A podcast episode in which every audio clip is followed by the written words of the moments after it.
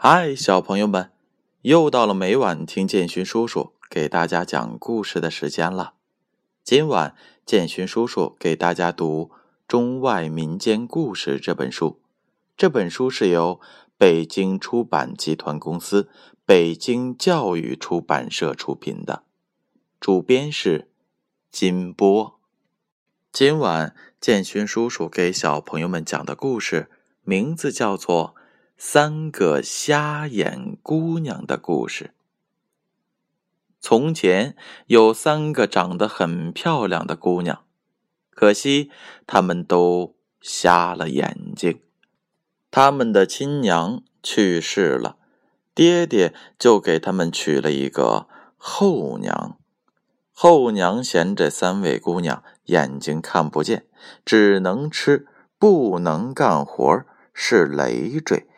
便想把他们打发走，可是他们的爹爹不忍心，于是后娘就整天在他们的爹爹面前嘀咕着，最后他们的爹爹也只好同意了。一天早上，后娘对这三个姑娘说。我和你们的爹爹今天带你们到姥姥家去玩儿。三个姑娘一听，高兴极了，于是后娘与爹爹就把他们扶到了毛驴上，出发了。走到了一处山谷时，爹爹对三个姑娘说：“你们在这等一下，我们要去方便一下。”于是，他们就把这三个姑娘扶下了毛驴儿，扔在了山谷里，偷偷的溜走了。三个姑娘左等右等，怎么也等不到父母的回来。其中一个姑娘说：“他们肯定是嫌我们累赘，不要我们了。现在我们只能自己找路回去。”于是，三个瞎眼的姑娘就互相搀扶着往前走。走了好长时间，他们是又累又渴。正在这时，他们听到了前面有流水的声音。于是，他们随着流水的声音找到了一个山洞。山洞里有一条小河，他们摸索着来到了河边。捧起了甘甜的河水，喝了几口，然后又顺便洗了把脸。突然间，他们惊喜的一同叫了起来：“我看见了！我看见了！原来这水有神奇的功能，竟治好了他们的眼睛。”环顾四周，他们突然发现山洞里藏满了奇异的珍宝。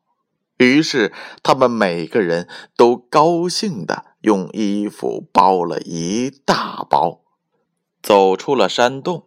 他们沿着原来的路往回走，走着走着，他们发现爹爹正牵着毛驴儿往他们这边走。后娘在后边是紧追，原来啊，爹爹把他们扔到了山谷后，就后悔了。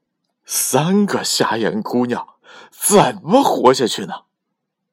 于是，爹爹就又回来找自己的女儿了。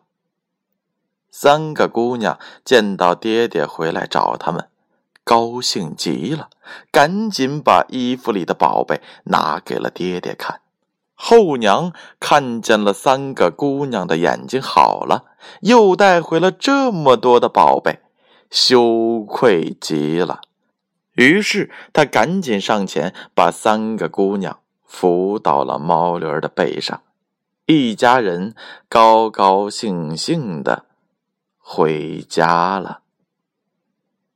故事讲完了，小朋友们有什么样的感悟呢？三个瞎眼姑娘的后娘认为他们是累赘，竟然狠心的抛弃了他们。我们可不能做这样的人，要善待别人。好了，小朋友们，善待别人之前，首先要善待自己。